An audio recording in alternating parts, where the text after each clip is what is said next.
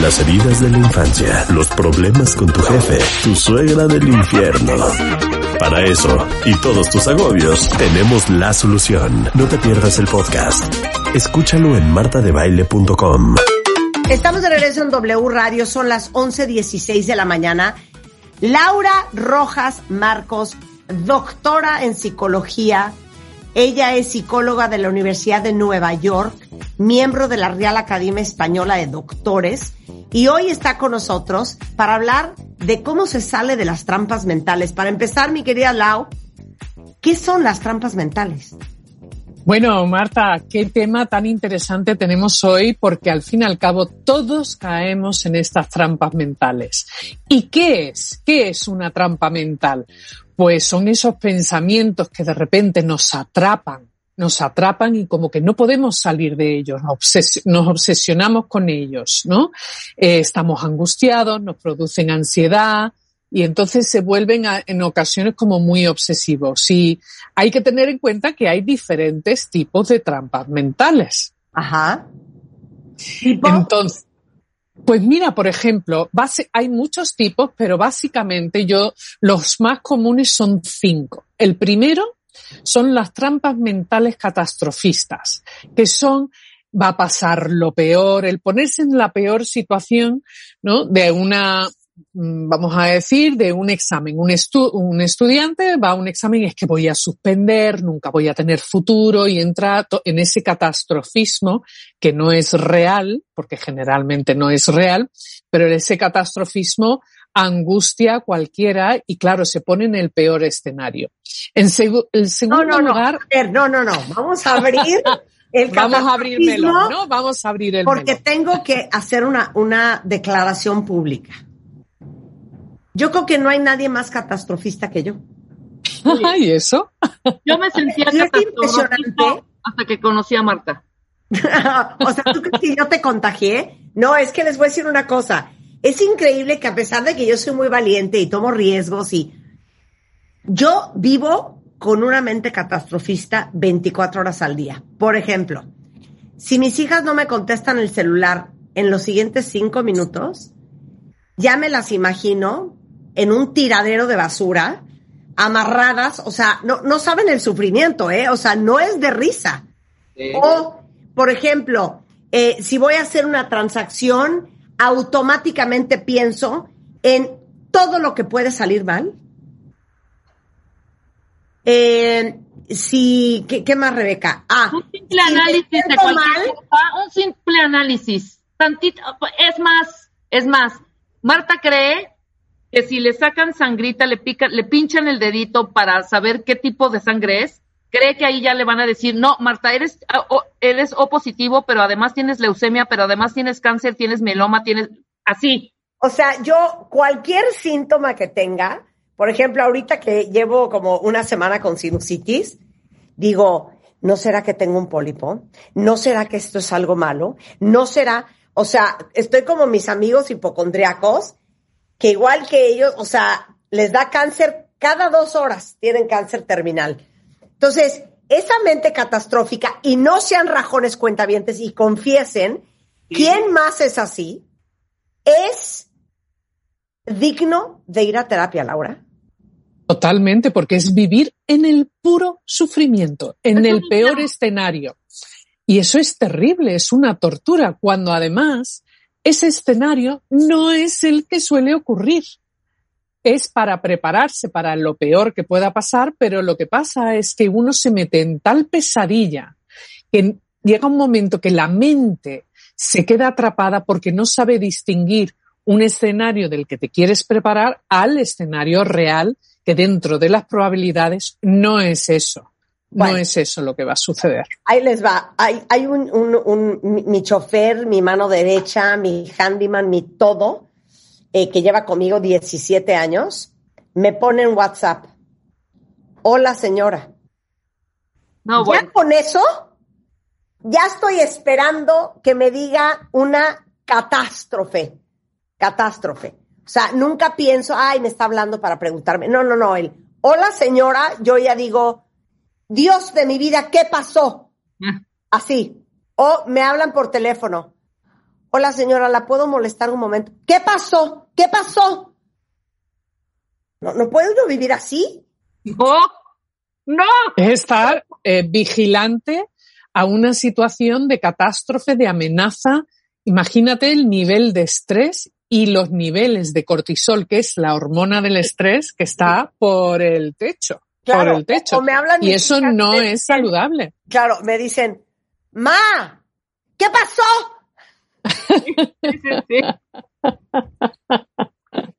Pero hay una parte de ti que da por hecho como que algo negativo va a pasar. ¿Y dónde está esa probabilidad de lo positivo. Si uno piensa en lo negativo, pues también la probabilidad de lo positivo, sobre todo cuando estamos hablando de incertidumbre, ¿no? Claro, mira, Leti dice, yo antier dejé mi computadora que la repararan y no dejo de pensar que la van a echar a perder o que la van a desaparecer o que algo trágico va a pasar.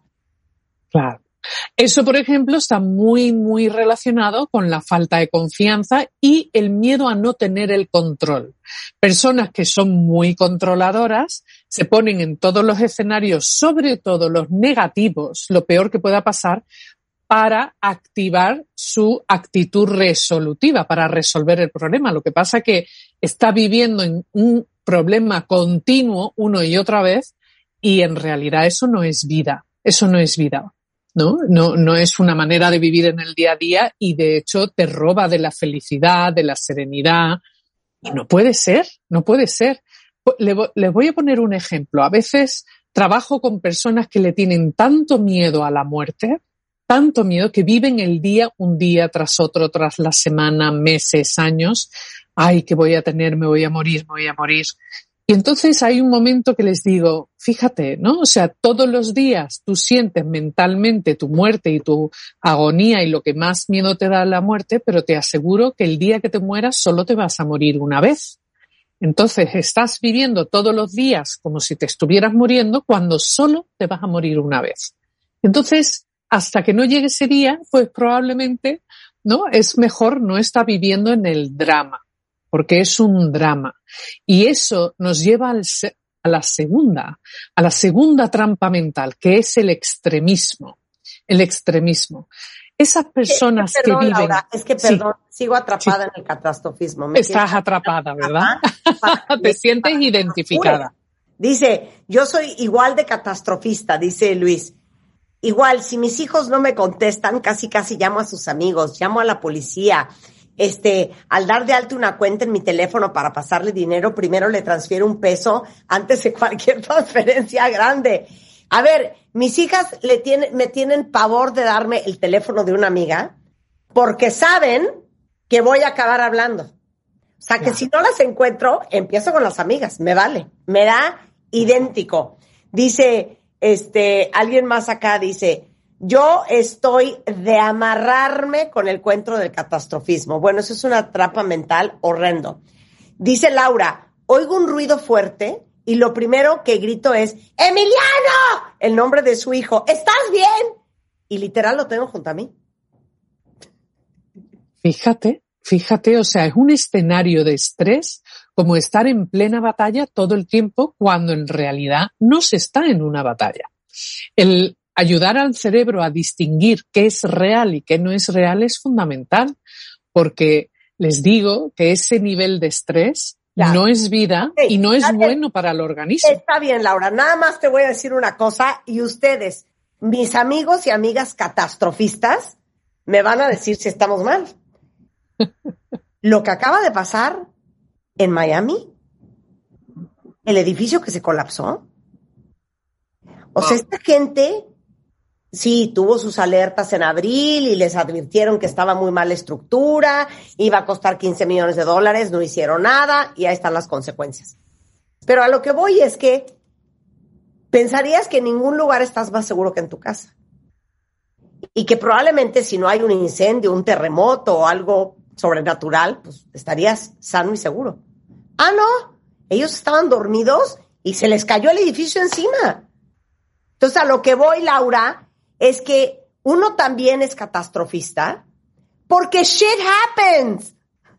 It does. Shit happens. Pero ¿cuántas veces escuchas tú que se caen los edificios? ¿Cuántas veces? ¿Cuántas veces al día escuchamos los aviones que se caen? No es así. Es un mínimo de probabilidad. Y en el caso, en el caso del edificio de Miami, ahí hubo un aviso, una advertencia que no se abordó que no se abordó. Y entonces, al no abordarse, pues tiene sus consecuencias, pero ya hubo un aviso hubo un aviso y se ignoró o no se trató adecuadamente o con la suficiente rapidez. Honestamente, no sé cuáles son las circunstancias con detalles, ¿no? Oye, Pero. Otra, otra rápido. bueno, para todos los que ya se vacunaron de COVID, o sea, te dicen que, por ejemplo, en el caso de Pfizer es 96% efectivo. Y que si te da, las probabilidades de que acabes en el hospital fatal son muy chicas. Ah, no, yo pienso, si me da COVID, yo voy a hacer ese 4% a huevo. Claro, ¿cómo no? Claro. Es un sin vivir, pero es curioso, Marta, porque tú eres una persona alegre, tienes mucha energía, eres positiva, pero tienes ese lado, ¿no? Que es como, ¿y ahora qué hago yo?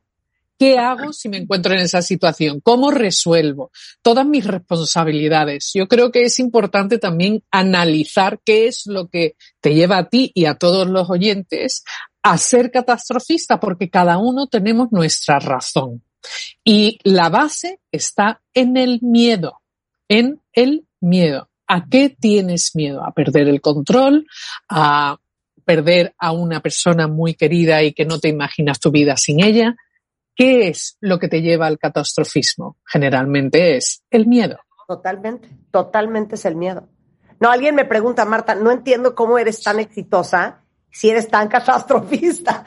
Número uno, yo creo que tengo una gran habilidad de medir el riesgo de las cosas, porque ahora sí que I imagine the worst and then hope for the best. O sea, me imagino lo peor y rezo que pase lo mejor. Veo todas las variables porque me imagino todos los peores escenarios posibles. Entonces, opero desde ahí. Y tres, porque yo siempre les he dicho, con miedo, pero tienen que hacer, hay que hacer lo que hay que hacer. te avientas del paracaídas, así sea con miedo. Exacto.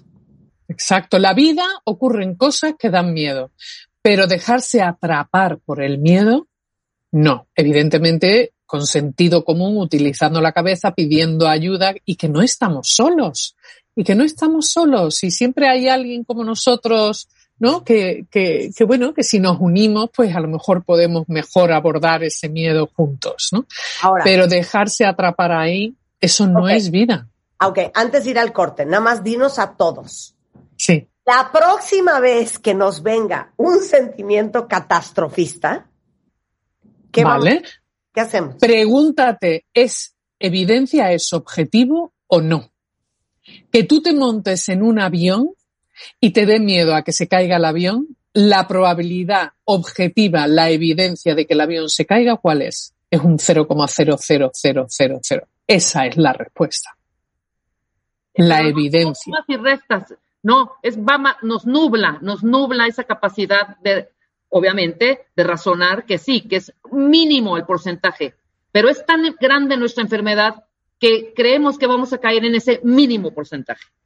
Sí, bueno, si lo pensamos, eh, a la persona le toca más veces la lotería que vivir un accidente como lo que pasó en Miami y un avión es más fácil y cómo de fácil es que te toque la lotería porque fácil precisamente no es, ¿verdad? De acuerdo, Es un tema de probabilidad. La probabilidad es que no. Y la probabilidad es el 99,9 y pico, ¿no? O sea, esa es la probabilidad. ¿Dónde está la mayoría? ¿No? Y que uno se guía en la evidencia. Y yo creo que también les digo la neta, cuenta bien, es necesitamos trabajar nuestros niveles de ansiedad. Ah, absolutamente. Porque el catastrofismo viene de gente que es muy ansiosa. Somos muy ansiosas. Sí.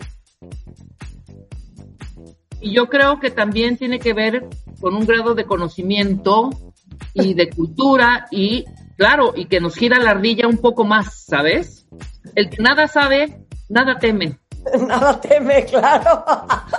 bueno, regresamos con Laura porque ahí no acaba, ¿eh? El catastrofismo es uno, pero hay cuatro más. Las trampas mentales con Laura Rojas, Marcos al regresar. No se vayan. Síguenos en Instagram, Marta de Baile. No te pierdas lo mejor de Marta de Baile, dentro y fuera de la cabina. Estamos donde estés. Estamos de regreso en W Radio con una plática de escándalo con Laura Rojas Marcos. Ella es doctora en psicología por la Universidad de Nueva York y desde Madrid estamos hablando de las trampas mentales. Empezamos con el catastrofismo, que es una gran trampa mental, y ahí nos quedamos estacionados como 20 minutos histéricos. Pero hay cuatro trampas más. Vas con la segunda. Exactamente. La segunda, que es también muy común y, y que todos caemos en ella con frecuencia, son las trampas mentales extremistas. ¿Y eso qué es? Ahí hay cuatro palabras clave, que es las personas que hablan desde el todo, nunca, nada y siempre. Nunca lo voy a conseguir. Todo me sale mal. ¿No? Siempre es lo mismo. Nunca voy a encontrar a el amor de mi vida. Nunca, ¿no? Ese todo, nunca, nada y siempre. Con esos pensamientos extremistas que son como el blanco y el negro y, y uno se queda como atrapado en esos cuatro mensajes, al final si también lo pensamos en relación al catastrofismo, o sea, la probabilidad del todo, nunca, nada y siempre, es muy improbable. No suele ser así. ¿No? ¿No crees? O sea, ¿no te pasa que a veces que siempre vivo en la angustia? ¿No? Pues no, probablemente no vives en la angustia todo el tiempo, ¿no? Nunca voy a encontrar una pareja con quien construir una familia. Pues no lo sabes porque no sabes qué va a pasar en el futuro, pero si tú ya te predispones a que eso va a ocurrir, probablemente vas a llevar a cabo una conducta ¿no? que va a reforzar eso, lo que se llama en inglés the fulfilling prophecy. The fulfilling prophecy. Exactamente, la profecía autocumplida, ¿no? En español. Entonces, con esto hay que tener cuidado y cuando uno describe o refleja un pensamiento, una idea, un sentimiento, hay que evitar esas cuatro palabras. Todo, nunca, nada y siempre. El tercero. nada y siempre. Nada y siempre. Todo, nunca, nada y siempre. ¿Vale? No hay que hablar en esos términos. Muchas veces, la mayoría de las veces, casi. Veces, cien veces no. Exactamente, exactamente, ¿no? Entonces, si pasamos a la tercera, a la tercera trampa mental, y esto probablemente muchos os vais a sentir muy identificados, son las trampas mentales obsesivas. Eso cuando es como que tienes un pensamiento martillo, una idea, un pensamiento y, es constante. ¿No? Es constante. Por ejemplo, ahora que por lo menos aquí en España eh, estamos ya en pleno verano, la gente se va a ir a la playa después de un confinamiento y un año y medio muy difícil. Bueno, pues hay personas, por ejemplo, que no se encuentran cómodas poniéndose el bañador, ¿no? Eh, el swimming suit, ¿no? El, bañador. Y entonces están, joder, que estoy horrible, que estoy horrible, estoy horrible, ¿no? Siempre es un pensamiento constante, ¿no? Muy duro y muy dramático. Pero después también están esos pensamientos, trampas mentales dentro de los obsesivos que son de forma circular. Es como cuando entras en el coche en una rotonda ¿no? Y, y venga a dar vueltas, venga a dar vueltas sobre lo mismo. Y eso generalmente suele ser respecto a dos pensamientos, ¿no? Claro, por ejemplo, hablando del verano, es que claro, como no he hecho régimen y no me he cuidado durante el confinamiento, pues ahora voy a la playa y me siento incómodo, es que nunca me voy a sentir bien, es que soy un desastre, ¿no? Luego está de lo circular y esto le pasa a muchas personas, sobre todo porque llega se llama eh, eh, los pensamientos espirales, que también es circular, pero lo que empieza con una idea, con un pensamiento que conecta a otra, conecta a otra y, y termina en los pensamientos catastrofistas. Claro, claro. Empieza en el desastre, vas uniendo una idea, ¿no? Si, por ejemplo, unos padres están esperando la llamada de un hijo que ha salido por la noche o se ha ido de viaje o demás, pues entonces como si no me llama es porque a lo mejor le ha pasado algo y lo que le ha pasado es que está tirado en una esquina solo muerto de frío y está nevando y entonces se va a morir y claro, esa idea de que se va a morir es el pensamiento catastrofista, ¿no? O sea, algo que uno siente que no controla termina en ese pensamiento catastrofista. ¿Te suena familiar? Obvio. Puedo dar clases de eso. Claro, claro. Después está el cuarto, que es muy interesante Y esto lo sufre todo ser humano también. Esto es una de las más comunes, que son las trampas mentales comparativas. Cuando tú te comparas con otras personas y es como que tú sales perdiendo y se desarrolla el complejo de inferioridad, despierta sentimientos de envidia o incluso te sientes que los demás son culpables de lo que a ti te pasa o que tú no has conseguido. No soy yo, son los demás. ¿No? Entonces, cuando uno se compara constantemente con otro, cae generalmente en lo que muchas veces hemos hablado en el programa sobre las tiranías de los deberías. Debería ser así, pero no lo es. Sí, claro. Y claro, ¿verdad? Y entonces el compararse es como hacer una carrera, ¿no? De obstáculos, pero no hay final y tú siempre que sientes que, siempre sientes que pierdes. Yo siempre voy a perder. Nunca voy a ser suficiente. ¿no? Comparado con mi hermano, con mi hermana, con mis amigos. ¿no? Eso le pasa mucho a los adolescentes. Claro, claro. Oye, hablábamos ayer de los cinco hombres más ricos del mundo y luego mencioné las mujeres más ricas del mundo y todo el mundo estaba en Twitter jalándose los pelos diciendo es que es broma, porque de repente lo que te da paz es cuando hay un gran, una gran diferencia de edad. Dices, ay, bueno, yo tengo 24, él tiene 50 pero cuando te das cuenta que esa persona ha tenido logros y ha hecho cosas y es 10 años menor que tú, te quieres aventar por la ventana.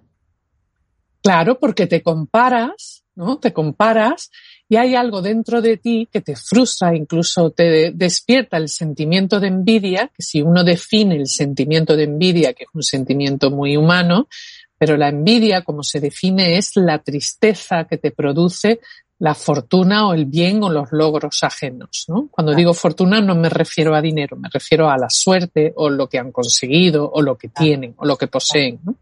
Entonces, si eso te produce tristeza, otra cosa es lo que se denomina la envidia sana, que desde mi punto de vista como psicólogo la envidia nunca es sana.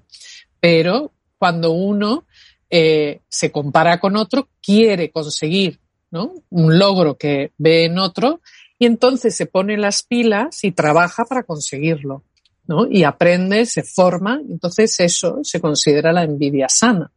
¿no? Entonces el trabajar y esforzarse por conseguir eso, y eso, por ejemplo, en Estados Unidos tiene mucho, mucha repercusión esos libros de How to Make a Million Dollars, ¿no? Cómo hacer tu millón de dólares, cómo conseguir pareja, cómo conseguir, ¿no? Donde se comparta información, ¿no? Para poder uno, pues, lograr eso. Claro. ¿Y el quinto? Y el quinto y último tipo es el sentimiento de indefensión asociado al yoísmo. Es ese pensamiento recurrente que te atrapa y te esclaviza. Yo no puedo, soy incapaz, yo no valgo. Y entonces te infravaloras tanto a ti mismo que llega el momento en el que te desprecias y te conviertes en tu peor enemigo. Hay personas que llegan a odiarse hasta tal punto o des autodespreciarse hasta tal punto que se hacen daño a sí mismos. ¿no? Se hacen daño físico, se hacen daño mental, son sus propios maltratadores psicológicos o físicos. Y estas personas a menudo viven en el sentimiento de culpa. Entonces, de estos cinco tipos de trampas mentales que son las más comunes, es importante y animo a todos que penséis en cuál es vuestro origen, por qué surge para ti estas trampas mentales, qué es lo que te lleva, es algo aprendido, es algo que te han enseñado, es algo que tú has relacionado. Entonces creo que es muy importante compartir con nuestros oyentes para que ellos puedan identificar mi razón cuál es. Pues bueno, a veces estas trampas mentales surgen porque tenemos dudas, porque caemos en un mar de incertidumbre, tenemos sentimientos encontrados y nos encontramos un poco perdidos. En segundo lugar, pueden ocurrir porque estamos preocupados y hay personas que se sobrepreocupan porque sobreanalizan, le dan tantas vueltas a las cosas que al final acaban a menudo con pensamientos obsesivos y catastrofistas. La incertidumbre hay que tener en cuenta que cada uno gestionamos la incertidumbre de una manera diferente, pero al fin y al cabo lo que queremos y buscamos es esa bola de cristal que nos ayude a anticipar el futuro. Claro, que nos dé paz y certeza. Exactamente. Y entender cuáles son nuestros propios patrones de previsibilidad, que eso quiere decir cómo yo me adelanto a la circunstancia y cómo me preparo a las cosas buenas, positivas y las cosas negativas que ocurren en la vida, es una manera muy importante de gestionar la incertidumbre. Yo creo que podría ser un tema interesante a tratar en el futuro, ¿no? Porque la incertidumbre tiene que ver con el futuro y el futuro lo desconocemos, pero hay una serie de cosas que podemos hacer para prepararnos y poder gestionar esa ansiedad. Otra de las razones y el origen de estas trampas mentales es el miedo, pero el miedo a una amenaza, el miedo a que nos quiten algo, a perder, pero también está un tema muy interesante que es el miedo a los errores o el miedo al fracaso. ¿Cuántas personas le tienen miedo al fracaso y caen en lo que se, se denomina la, la tiquifobia? ¿no? Y entonces entran en tales pensamientos catastrofistas, extremistas, obsesivos, comparativos y se sienten indefensos que llega un momento que la, eh, se paralizan por análisis, ¿no? Y por ese miedo y esa amenaza y esos escenarios, ¿no? De lo peor que puede ocurrir es, viven ahí. Y eso es terrible. Otra de las razones es el sentimiento de culpa, el sentimiento de responsabilidad, lo que hemos hablado en otras ocasiones, las tiranías de lo debería, pero es curioso porque con la culpa a menudo va acompañada y cogida de la mano de un sentimiento muy interesante, que no se habla tanto de ello, es la vergüenza. ¿no? La vergüenza, esa sensación de hacer el ridículo, esto voy a hacer el ridículo, se van a reír de mí, ¿no? Y es lo peor que puede ocurrir. Esto, por ejemplo, le pasa a muchas personas que tienen miedo a hablar en público. ¿no? Desde los niños o los chicos cuando están en la universidad o en, el trabajo. Hay personas que verdaderamente le tienen pánico a hablar en público porque sus trampas mentales asociados a la vergüenza, su mensaje interno, su diálogo interno suele ser voy a fracasar, se van a reír de mí, me voy a quedar con la mente en blanco y así, ¿no? Y entran en esos pensamientos circulares, ¿no? Soy un fracasado. Y finalmente está el perfeccionismo. El perfeccionismo. Las personas que tienden a ser o tienen una actitud perfeccionista y de tal nivel de autoexigencia, viven en las trampas mentales porque nunca nada es suficiente, porque no van a estar jamás a la altura, porque siempre se equivocan, ¿no? Y entonces estas personas sufren una barbaridad, una barbaridad. Ahora, ¿hay solución? ¿Cuál es la solución? exacto, qué bien. Aquí es donde está la clave. Aquí es donde está la clave. Y soluciones hay varias, pero lo primero, voy a hablar de cuatro. Lo primero son las evidencias. Las evidencias, las pruebas. Y esto ya, quizás como investigadora y científica, ¿no? Animo a que es lo objetivo ser lo más objetivo posible y que a veces subjetivamente vivimos en el miedo, tenemos miedo a algo, pero no siempre hay que creerse todo lo que sientes, porque lo sientas no quiere decir que sea verdad. En segundo lugar, estrategia que ayuda muchísimo, que es cambiar el debo por el quiero. Debería ser la más guapa, debería haber logrado y tener éxito, debería haber ganado un millón de dólares, debería. No, hay una diferencia entre los deberías y lo que quiero. Y después, lo que verdaderamente necesito, que necesidades, pues son muy pocos. En tercer lugar, cambiar los objetivos por valores. Por ejemplo, el estudiante que vive en esa trampa mental es que voy a suspender y si no tengo las calificaciones correctas no voy a poder ir a la universidad X, que es mi sueño, y si no voy ahí voy a ser un desastre, ¿no? Ese es un objetivo a lo mejor que quiere ir a la universidad X, pero en realidad eso no le está ayudando. Entonces, si se apoya en sus valores, en la responsabilidad, en la constancia, en ser un buen estudiante, si se apoya en sus valores y los cambia por sus objetivos, los prioriza, entonces va a conectar con una parte de él mismo, ¿no? De sí mismo, de yo sí puedo, en vez de centrarse en el yo no puedo. Y finalmente, el cuarto punto es el arte de relativizar. Si uno relativiza, ¿no? Pues también coge distancia, toma perspectiva. Y hay una gran diferencia entre ser rígido y riguroso. La rigidez se parte. Cuando somos rígidos, estrictos, extremadamente autoexigentes y ese extremismo que hemos hablado antes del todo, nada, nunca y siempre, pues nos volvemos como un roble y al final acabamos partiendo. En cambio, el ser riguroso es dar lo mejor de ti. La metodología científica es seguir las pautas de una manera responsable y hacer lo mejor que tú puedes y ser más un bambú que se dobla con el viento. Y me da mucha pena decirles, pero todo esto se aprende en terapia.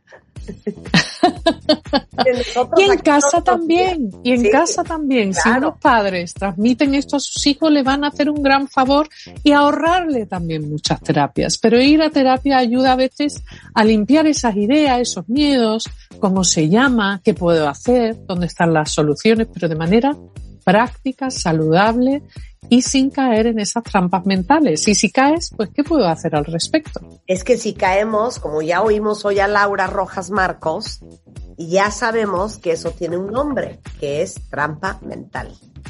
Entonces, cáchense a su cerebro haciéndoles caer en trampas mentales. Laura, un placer siempre hablar contigo, my friend. Igualmente, un placer y un saludo y un abrazo fortísimo desde Madrid a todos mis amigos. Es Laura Rojas Marcos en Twitter, eh, Laura Rojas Marcos en Instagram.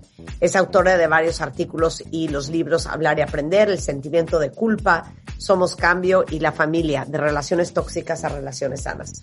Un placer. Te mando un gran abrazo. un beso fuerte. Chao. Chao. Eh, para todos ustedes que no están durmiendo bien, que me preguntaron, Marta, ¿cómo se llama de lo que estabas hablando el otro día?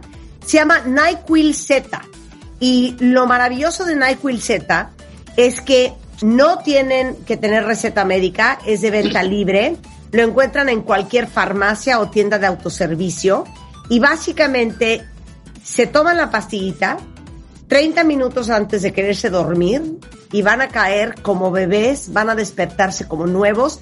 Repito, el NyQuil Z, la maravilla es que no genera adicción o dependencia y lo encuentran en cualquier lado. La cara de autorización de esto es 21330020 1B1389. Acuérdense que siempre hay que consultar a su médico.